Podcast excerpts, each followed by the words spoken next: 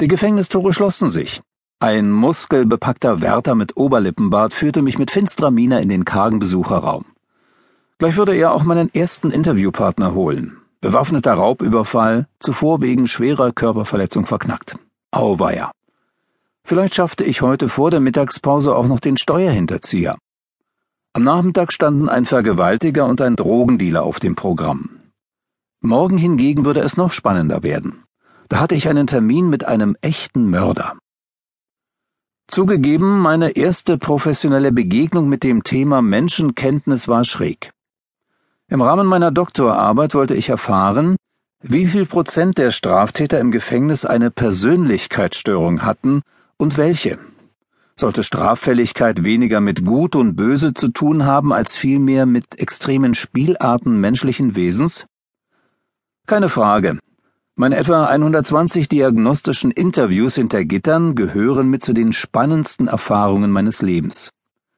Andererseits aber verschafften sie mir eine unerwartete Selbsterfahrung. Was glauben Sie wohl, was man im Alltag wahrnimmt, wenn man sich von morgens bis abends mit Persönlichkeitsstörungen beschäftigt? Richtig, Persönlichkeitsstörungen. Überall.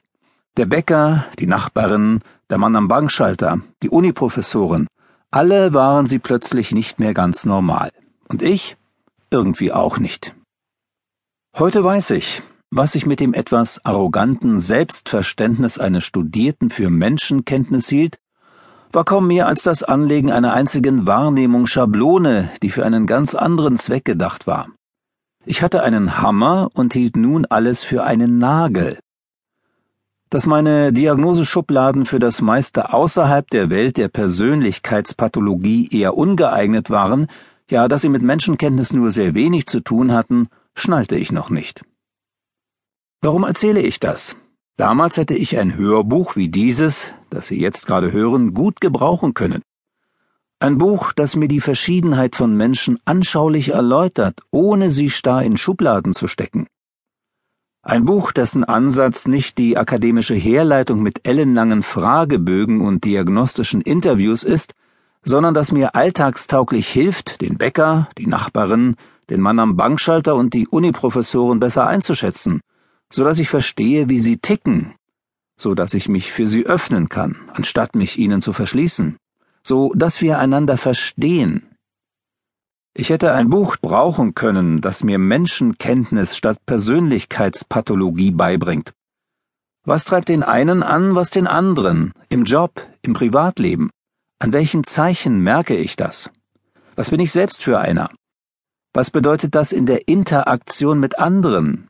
Wie kann ich Menschenkenntnis für alle gewinnbringend anwenden? Wie und wo hilft sie uns, einander näher zu kommen und besser zu leben?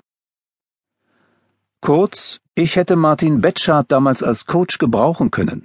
Denn Martin ist nicht nur ein grandioser Erfolgstrainer, sondern auch ein echter Menschenversteher. Er hat genau die Menschenkenntnis, die es braucht, um mit sich selbst und anderen glücklich und produktiv zu leben.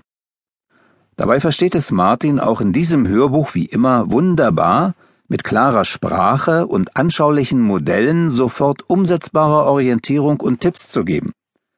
Er definiert die Diagnoseschubladen so, dass wir sie als Hörer sehen, verstehen, sie sofort praktisch anwenden können und dennoch unseren offenen Blick für den individuellen Menschen bewahren.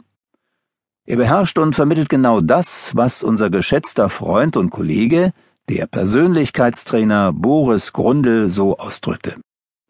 Die Kunst besteht darin, Schubladen zu benutzen und sie dennoch offen zu lassen. Ich wünsche Ihnen viel Spaß und Erfolg mit einem tollen Hörbuch, einen scharfen diagnostischen Blick für sich und Ihre Mitmenschen und klar definierte, aber stets offene Schubladen. Ihr Dr. Stefan Friedrich